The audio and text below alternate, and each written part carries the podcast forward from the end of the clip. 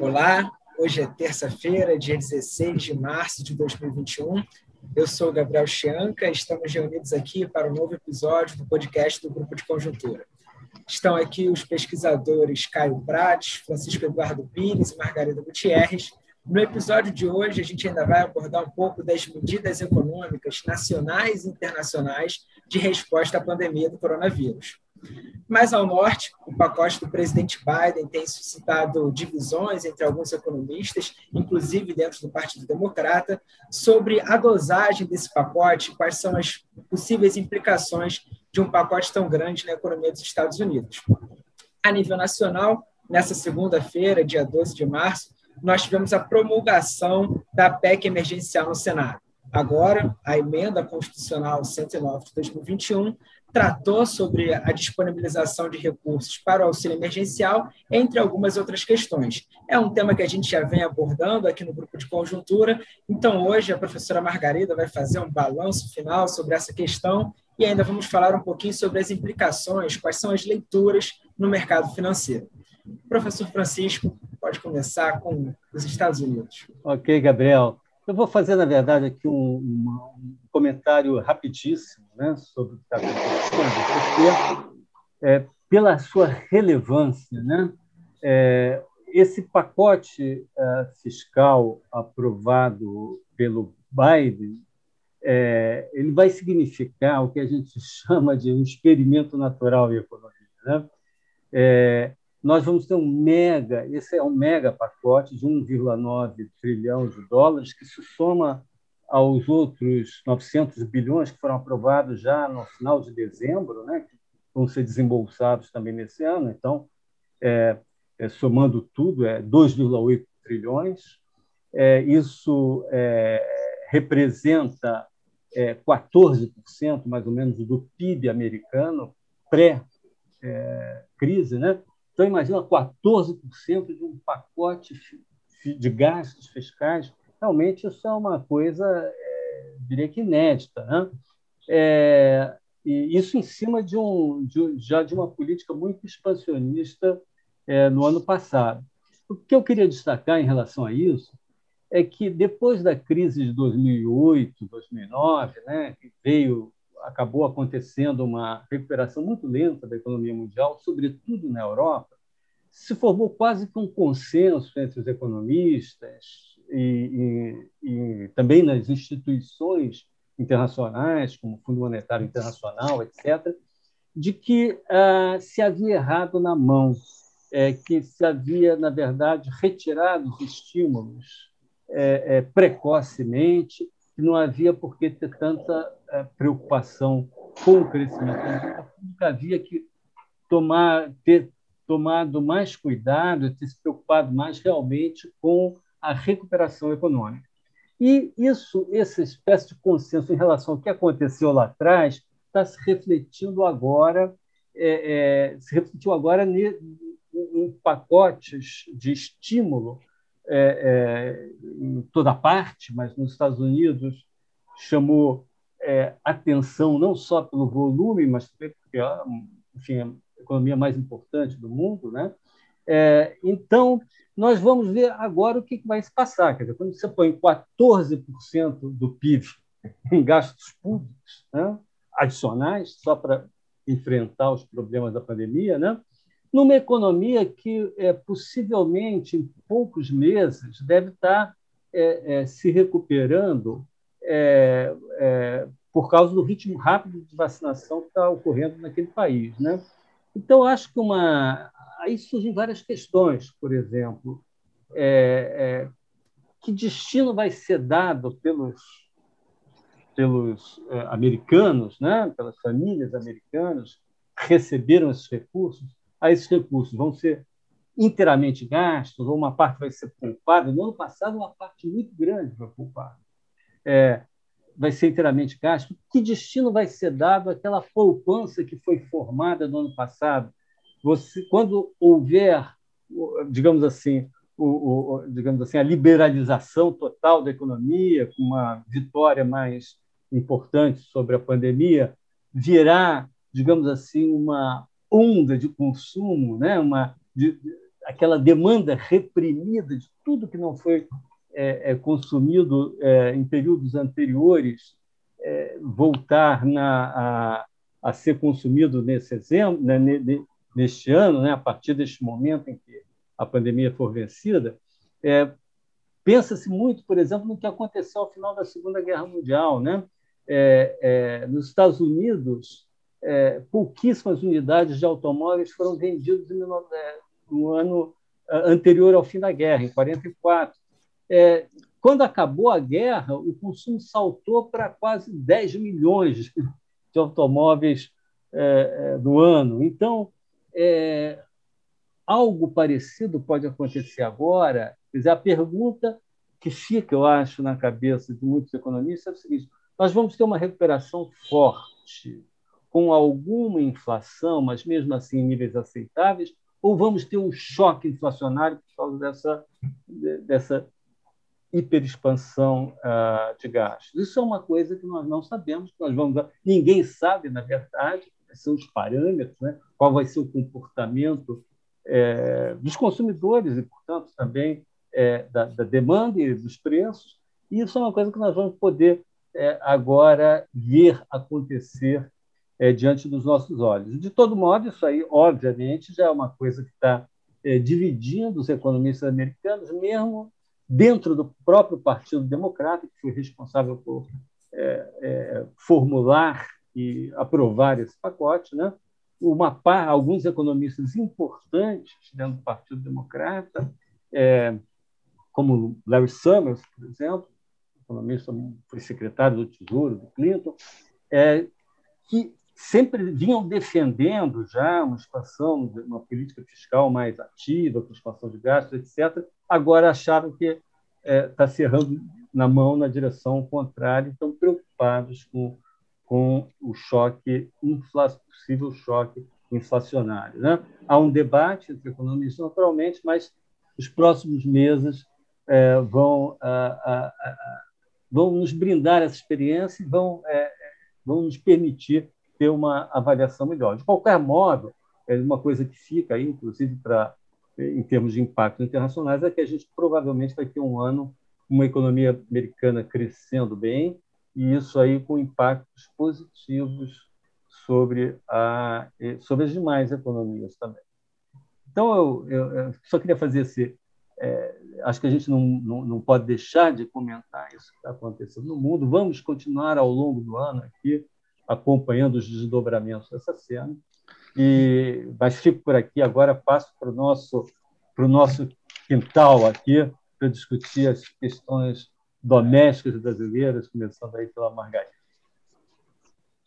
Bom, então vamos comentar. Eu já fiz esse comentário na semana passada, mas já, já que a PEC foi promulgada na segunda-feira, então cabem aqui alguns comentários para a gente sintetizar para os nossos ouvintes o que, que ficou, né? Essa PEC emergencial, como o Gabriel inicialmente colocou, agora virou uma emenda constitucional. E eu diria que a grande contribuição da PEC emergencial foi a viabilização né, do novo auxílio emergencial. Na medida em que ela foi promulgada, então agora o governo pode preparar a medida provisória para estabelecer um novo auxílio emergencial. A PEC ela limita o valor do auxílio emergencial a 44 bilhões de reais. Né? Então, essa é a grande contribuição. Além disso, né, quais são as outras vantagens que a PEC também colocou? Primeiro, ela ampliou instrumentos de controle de despesas obrigatórias para estados e municípios. Eu vou detalhar um pouquinho mais lá na frente, mas estados e municípios não são obrigados a acionar gatilhos previstos na PEC, mas, se quiserem, podem. Então, nesse sentido, estados e municípios, a gente criou uma regra do teto dos gastos para a União, mas nada para Estado e município. Então, a PEC também ampliou essa possibilidade. Se estados e municípios quiserem aderir, então eles têm uma regra para cumprir e em relação ao seu gasto obrigatório. É, uma terceira grande vantagem da PEC emergencial é que ela explicita o estado de calamidade pública. Também isso é bom, porque no ano de 2020 nós fomos pegos aí de surpresa, né, com um coronavírus de dimensões enormes, e o conceito de calamidade pública, né, no caso, como é que fica a política fiscal em estados como esse? A PEC emergencial, então, explicita a condução da política fiscal em estados de calamidade pública. Quais são as contrapartidas que a PEC prevê para o novo auxílio emergencial? Quer dizer, esse novo auxílio emergencial, ele não vai, no valor máximo de 44 bilhões, ele não vai fazer parte do teto dos gastos. Então, via crédito extraordinário, esses recursos serão usados para financiar o programa, mas isso não vai ser contabilizado no teto dos gastos. E, em contrapartida, então, o que, que a PEC prevê? Prevê para a União gatilhos obrigatórios. Na verdade, os gatilhos obrigatórios para a União são previstos em duas situações. Num, que é o estado de calamidade pública. Enquanto durar o estado de calamidade pública, eu vou falar dos gatilhos, mas os gatilhos serão acionados. E no outra, outra possibilidade é toda vez que os gastos obrigatórios da União chegarem a 95% das despesas primárias, os gatilhos também serão acionados. E aí a minha crítica é em relação aos gatilhos. Né? Quais são os gatilhos que podem ser acionados? Basicamente, três gatilhos. Primeiro é proibição de reajustes salariais ao funcionário público federal. Segundo é proibição de contratação de novos funcionários públicos. Né? E o terceiro é a proibição de criação de bônus para funcionários públicos. Ah, o Senado gatilho, né, que foi derrubado pela Câmara no segundo turno, é a progressão de funcionário público. Durante o período de calamidade e ou quando essa métrica que eu acabei de falar aparecesse, estavam proibidas as promoções dos funcionários públicos. Isso foi retirado na segunda votação da Câmara, que é uma PEC que tem que ser votada duas vezes nas duas casas. Então, na verdade, os gatilhos ficaram muito pequenininhos. Essa é uma crítica que a gente pode falar, e em relação a isso também, a gente não pode confundir gatilho com revisão de gasto obrigatório. A gente sabe que o Brasil tem aí um problema gravíssimo de gastos obrigatórios, de composição no orçamento, né? e isso não tem nada resolvido pela PEC emergencial. Gatilho tem início, meio e fim. Não se trata de uma revisão de gasto público, e principalmente gasto obrigatório. Como é que fica os estados e municípios nessa definição que eu acabei de dar. Eles têm a opção de aderirem a esses gatilhos. Em que caso? Quando as suas despesas representarem 95% das receitas correntes. É uma métrica diferente para estados e municípios e para a União. Mas isso é facultativo. Então, o Estado e o município, qual é, então, o incentivo que eles têm de aderirem a esses gatilhos? Caso eles não façam essa adesão, a União não dará aval para operações de crédito dos estados e municípios. E também fica impossibilitada uma eventual futura repactuação de dívida entre esses estados e municípios e a União. É um incentivo forte, sim, porque ao longo de todo esse período, desde, na verdade, de 1997, quando a dívida dos estados e municípios foi assumida pela União, os estados e municípios ficaram muito dependentes dessa relação com a União para realizar operações de crédito que eles não podem fazer. Né? Mas se tiverem o aval da União, a União, então, concede e eles podem realizar. O Estado e município, diferente da União, não pode emitir um título para se financiar. Isso é uma grande restrição que eles têm. Então, pode ser que esse incentivo funcione de fato para que estados façam adesão a essa regra que está proposta na PEC emergencial. Bom, uma terceira coisa aí também que surgiu, que é importante, que veio com a PEC emergencial, é que ela prevê que em até seis meses após a promulgação da PEC, o Executivo Federal encaminhará ao Congresso um plano de redução gradual das desonerações tributárias. Hoje, o Brasil, desonerações tributárias são isenções fiscais. Né? Hoje, isso representa 4% do nosso PIB. São mais de 300 bilhões de reais. E, então, a PEC obriga que, em até seis meses, o Executivo faça uma revisão disso. E qual é o cronograma previsto? Nesse primeiro ano, 2021, essa redução será de 10%. E nos próximos oito anos, esses 4% do PIB tem que virar 2% do PIB. Mas aí tem algumas detalhes, alguns detalhes que fazem toda a diferença. Quais são esses detalhes?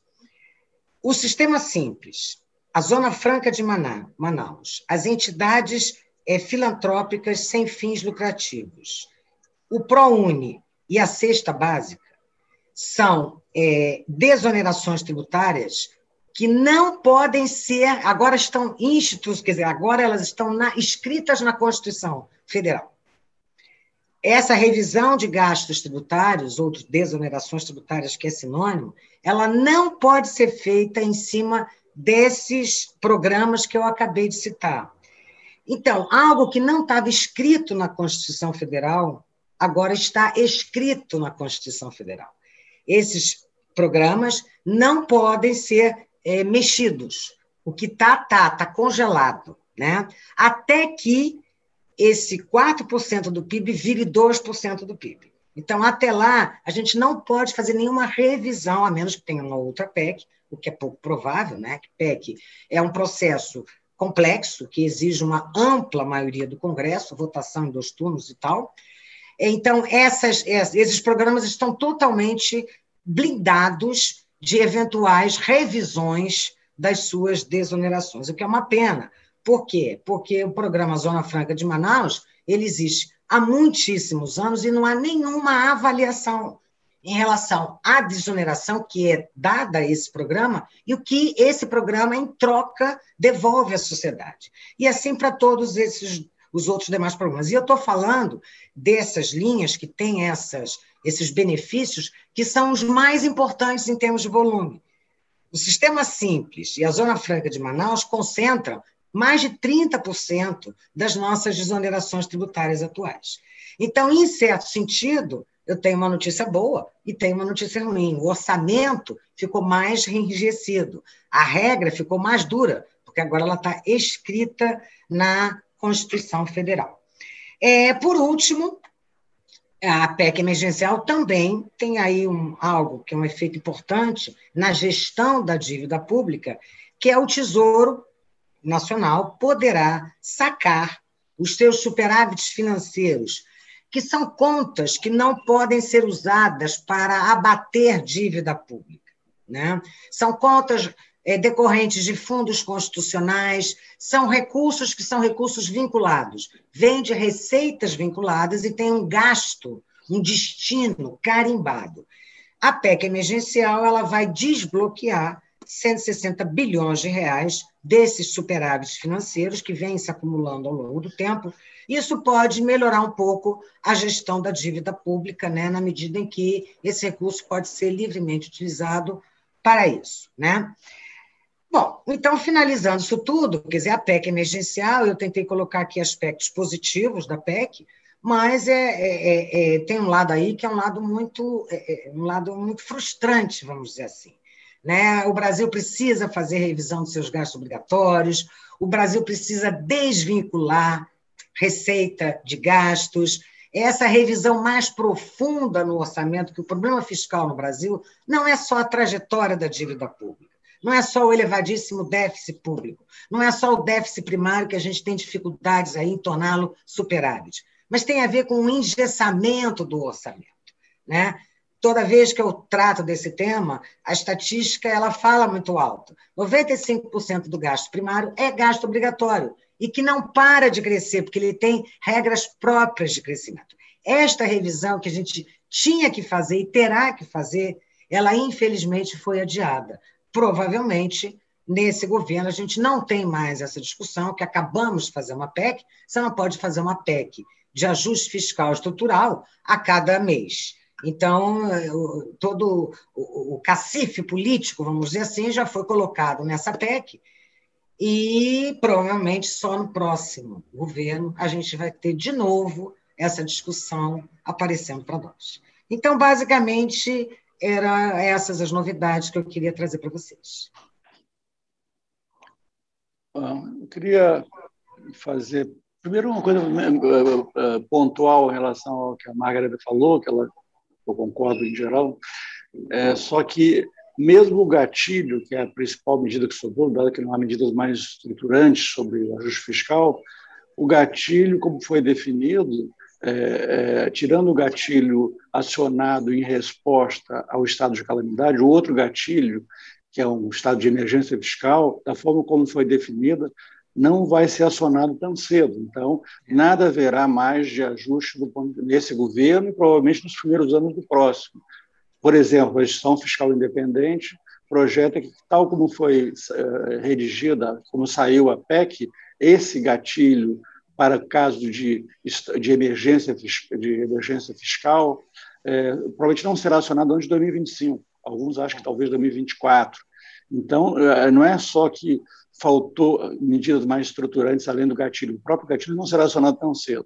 Então, é uma sinalização, o ajuste acabou se limitando a uma sinalização futura, que não é irrelevante, mas é, é, uma, uma é, é, nada a ver com o restante do governo Bolsonaro, a, a, menos que hajam prorrogações e prorrogações do estado de calamidade. Aí, nesses períodos de estado de calamidade, os gatilhos são acionados automaticamente só naquele momento de, de vigência da calamidade. É, o que eu queria pegar um outro ângulo da questão da, que a Margarida está colocando, um ângulo mais geral, que é o seguinte: é, não só a, a, votação da PEC, que provocou muitas oscilações no mercado financeiro, mas houve uma série de eventos do, de meados do ano, do, de fevereiro agora para cá, nesse período recente, que mexeram muito com o mercado financeiro, o que a gente chama de condições financeiras da economia, em particular juros e câmbio, que são, em condições normais, o principal indicador da atividade econômica à frente, meses à frente, para pior ou para melhor. Quando pioram, é um sinal ruim para a atividade econômica à frente. É claro que isso, em condições normais, a gente está vivendo, bem sabemos, uma excepcionalidade onde há um fator que se sobrepõe a todos os outros quando a gente pensa a dinâmica de curto prazo, é que é para onde vai a evolução da pandemia e quanto tempo vai demorar para a vacinação produzir resultados efetivos em relação a isso. Mas, tirando essa questão, que é obviamente no momento a questão central, sobrepõe a tudo mais, é, as condições financeiras são uma variável chave a ser acompanhada para se, se a gente quiser ter uma ideia de para onde vai a economia. É, de meados de fevereiro para cá, é, as condições financeiras pioraram de forma significativa. Os juros, juro, pegar um termômetro, que é o juros, a taxa de juros de 10 anos, que é um bom indicador de prêmio de risco, estava abaixo de um pouco abaixo de 8% ali até meados de fevereiro. É, chegou num pior momento de incerteza sobre como sairia a PEC, foi o momento que o Bolsonaro, articulado com os senadores, estava tirando, na verdade, querendo acabar com o teto, tirando Bolsa Família do teto, abriu uma exceção monumental no teto, que era o Bolsa Família, para abrir espaço para emendas de parlamentares e, e, e para investimento público. Nesse momento específico, é, o, a, o, a taxa de juros de 10 anos chegou a 9,1%. É, esse é o quadro, quer dizer, entre um pouco abaixo de 8 em meados de fevereiro, ela chegou a um pico de 9,1. Agora, como a PEC é, saiu de uma maneira aceitável, embora bem aquém do desejável, é, isso, esses juros recuaram. O, atualmente, o, a taxa de juros de 10 anos está em cerca de 8,5%. É, é, o, o, ponto também, que eu, é, na verdade, mas não, as condições financeiras, câmbio e juros, não, não foram afetadas apenas pela pelas marchas e contramarchas da PEC é, emergencial, mas também por outros fatores, é, que eu não tenho tempo aqui de detalhar, é só listar.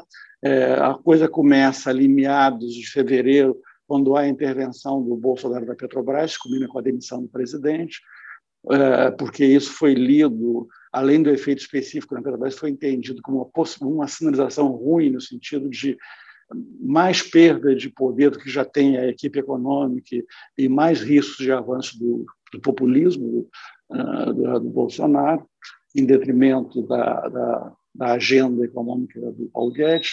Isso foi mal recebido também por esse lado, e não só pelo efeito Petrobras.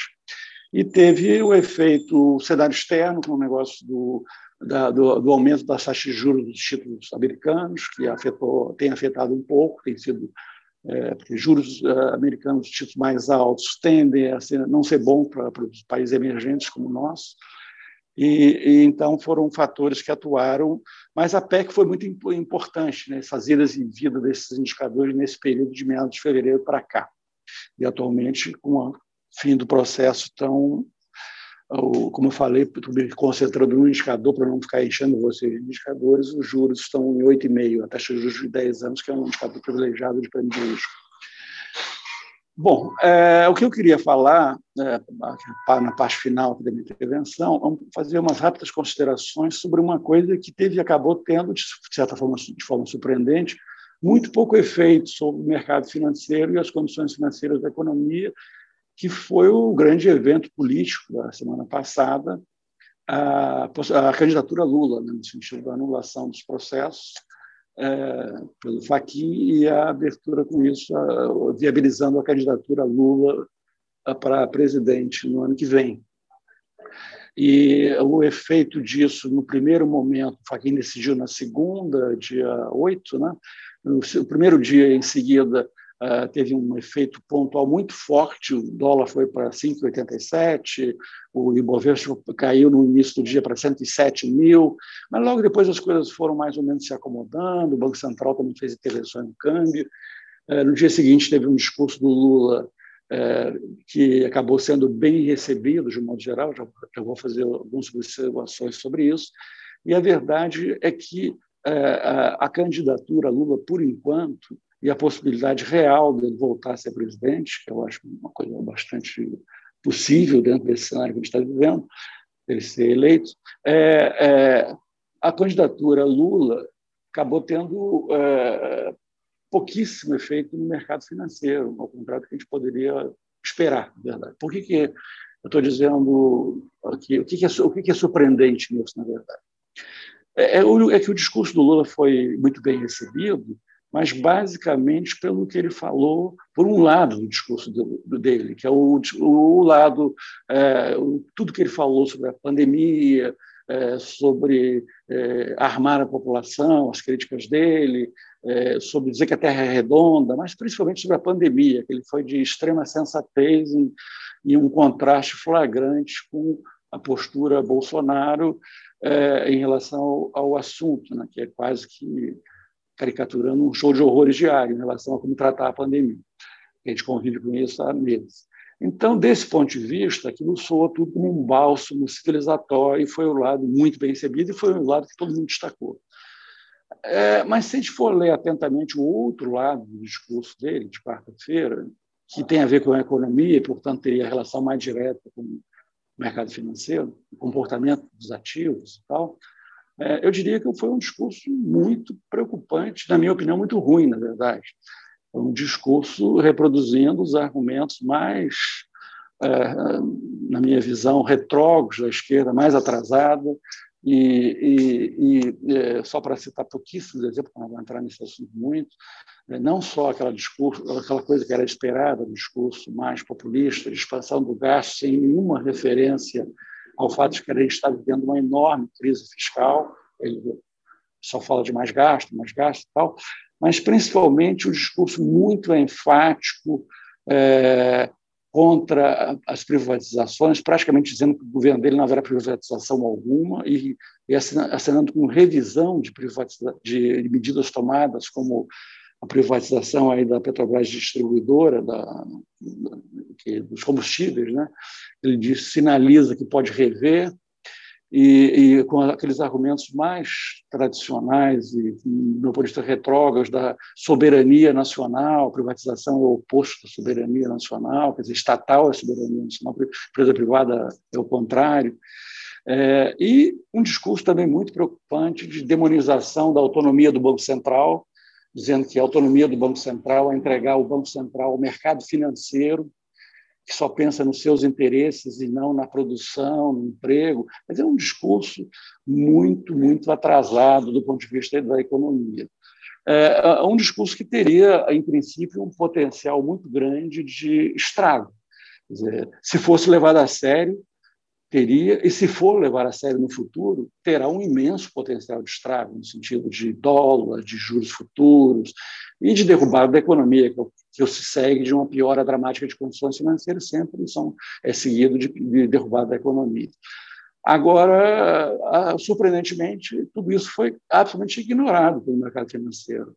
E a pergunta que, é só para fazer umas poucas reflexões e de fato acabar, a questão que se coloca é por que, ah, por que foi tão ignorado esse discurso que não só é, na minha opinião, muito ruim para a economia, como é percebido, de um modo geral, pelos investidores como um discurso na contramão do que o país precisa na economia.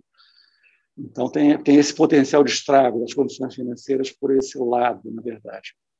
É, eu diria que, é, é, além do fato, óbvio que a eleição ainda é um evento distante, mas uma coisa que é visível já hoje é que me parece que é uma está se formando uma predisposição grande da sociedade a acreditar que o Lula pode ter uma postura muito diferente desse discurso que ele fez econômico na quarta-feira, que isso não é para ser levado a sério, que é um mero discurso para suas bases, é, que não tem maior relevância, que o Lula é um pragmático, essa visão, essa visão é muito dominante, e ela é muito fortalecida pela necessidade das pessoas de ter esperança. Né? O governo Bolsonaro, em vários, não só na pandemia, mas inclusive na economia, é, é um governo muito decepcionante na economia também, além de desastroso na pandemia, como é consciente. É, é, hoje em dia, é, o Paulo Guedes, o papel do Paulo Guedes é um papel de contenção de danos num governo um viés cada vez mais claramente populista, que vai avançando gradativamente no populismo, e a contenção de danos fica com Paulo Guedes e com o Banco Central, que tem tido uma atuação, de modo geral, muito boa, na verdade, no governo Bolsonaro. Então, é, essa é, é, é, a questão. Quer dizer, então, tudo se passa, essa é a questão-chave, é, tudo se passa ah, no sentido de que há uma predisposição para aceitar que o Lula vai ser o Lula uh, que governou o país nos seus primeiros anos, na verdade. Teve dois Lulas no, nos oito anos do Lula, mas o Lula dos primeiros anos, que é um Lula que foi mais, absolutamente sensato na economia, seguindo rigidamente disciplina fiscal, gastando muito, mas com a arrecadação subindo muito, e, e, uh, e, que fez uma guinada inesperada de, nos primeiros três anos e pouco, não tinha ninguém do PT, por exemplo, com as ideias petistas, a impostos chaves da economia. O PT estava em cargos periféricos na economia. Uh, o, ministro, o, o, o, ministro era um médico sanitarista, o Palocci, então, na verdade, quem formulador da política econômica era o Marcos Lisboa, um economista que nunca teve nada a ver com o PT, um economista liberal. O secretário de Tesouro era o Joaquim Levy, outro liberal. O presidente do Banco Central era um outro liberal, o Meirelles. Então, foi um governo surpreendente para uma guinada espetacular de afastamento das ideias do PT. De modo geral, eu acho que o comportamento do mercado financeiro, por enquanto, além do fato que a eleição está distante, é acreditar que isso seja possível, é, que haja, de novo, um pragmatismo a esse ponto, de uma virada tão espetacular e um afastamento desse discurso, que eu destaquei uns três ou quatro pontinhos, para mostrar o potencial de estrago que ele tem na economia, na verdade. Então, é, é esse é o ponto que estamos. Temos que avaliar é, é, cada vez mais, esse ano ainda não tanto, mas a partir do ano que vem todo, a percepção do que será um eventual governo Lula, na hipótese da eleição dele, vai ser uma variável chave, além da avaliação cotidiana que é feita desde agora, desde está sendo feita em negativo do governo Bolsonaro pelo mercado financeiro, através do comportamento do dólar, dos juros, a gente está vendo isso desde o ano passado, uma desaprovação clara do governo Bolsonaro. Agora, a partir do ano que vem, entra uma outra variável, o Lula, e tudo vai depender de se essa percepção do Lula pragmático, pode dar uma guinada sempre do Pedagalo, vai prevalecer, ou se vai ser um discurso mais próximo das ideias do PT, que, insisto, na minha visão, tem um potencial de estrago na economia muito, muito grande. Então, vamos ver o que vai prevalecer lá na frente. Bem, assim nós encerramos o nosso episódio de hoje e na semana que vem estamos de volta com os principais panoramas da conjuntura econômica brasileira. Até lá!